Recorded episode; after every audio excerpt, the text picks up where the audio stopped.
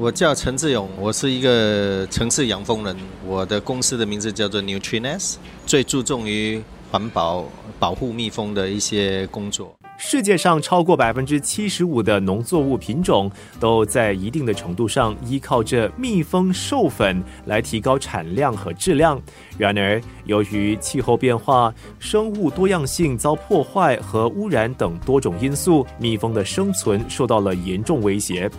蜜蜂的存亡对人类和自然环境来说非常重要。那么，这个星期的生活加热点，一起和城市养蜂人智勇 Xavier 了解如何为蜜蜂保育尽一份力，给我国绿化环境的努力做出贡献。生活加热点。之前呢，我是在马来西亚跟我的朋友一起，我们去，因为在马来西亚他们有做一些 deforestation 的东西嘛。那很多蜜蜂他们就是说他们的家园也是不见了，然后就跟我朋友呢，我们。就一起去营救这些蜜蜂，那从那边就慢慢的上手了。然后我发现说，在新加坡的移除的方法跟在马来西亚的移除方法是有不一样的。因为一般上在马来西亚都是在那个树啦那些一些森林里面去的，那在新加坡是一个钢骨水泥的森林，然后很多时候蜜蜂他们会建在建筑物里面，所以它的移除方式会比较困难，比较不一样。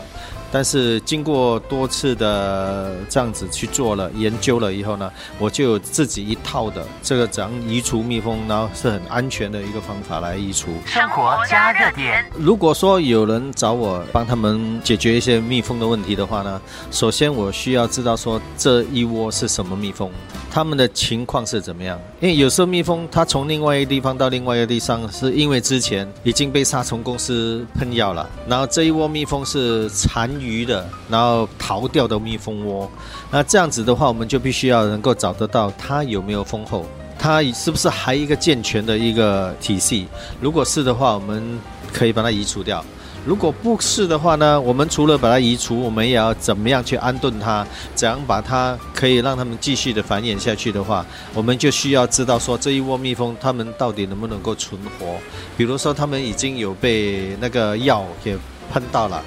那其实他们离死已经不远了，只是他们现在还活着而已。那这种情况之下呢，我们除了把它移除了以后呢，我们只可以把它分开来，呃呃，在另外一个地方。但是如果是不是的话呢，但是蜂后又不见了的话呢，那我们就可以把它们跟其他的另外一群蜂啊，把它们并拢在一起。啊，这个就要靠经验，然后靠了解这个蜜蜂的习性才能做得到。生活加热点。那肯定，我们把它人道性的移除的话，我们必须也要人道性的把它处理掉，然后又在不影响到周遭环境、不影响到一些附近的一些人类的一些居住的环境的情况下，我们把它安顿下来，所以我们就有。两个公园，一个在三八旺 Canberra 路那一边，然后另外一个是在 Jurong Town Hall 那一边。所以我们有两个公园，我们来安顿这些我们被营救下来的蜜蜂。所以那蜜蜂在公园那边，在那个养蜂的地方，我们就种了很多的一些植物，那就是提供这些被营救下来的蜜蜂有一个食物的来源。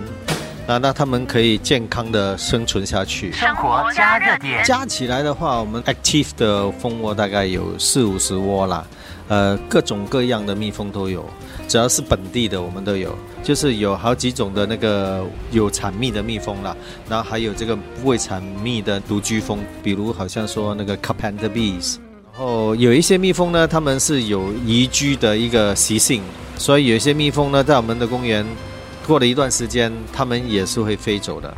所以呃，并不是说全部蜜蜂待在我们的公园，它会一直长久的居住在那里。换句话说，不管蜜蜂群出现在什么地方，那不一定是它们永久逗留，或者是选择造窝之处，也许只不过是个过渡站。对，有时候蜜蜂到某某一个人的户家的时候呢，它只是在那边。暂住一段时间，然后他们就会飞去另外一个地方了。所以，并不是说我们看到蜜蜂窝就一定要把它移除的。其实，我们最大的希望就是可以大家接受，当蜜蜂到我们家的时候，可以给他们有一块小块的地方，让他们去生存、存活一段时间，然后跟他们过一段美好的时光以后，然后蜜蜂自己再飞走，这样子，这是最好的一个对待蜜蜂的一个方法。而不是把他们移除掉。但是移除掉的话，远比杀死他们来的更要好。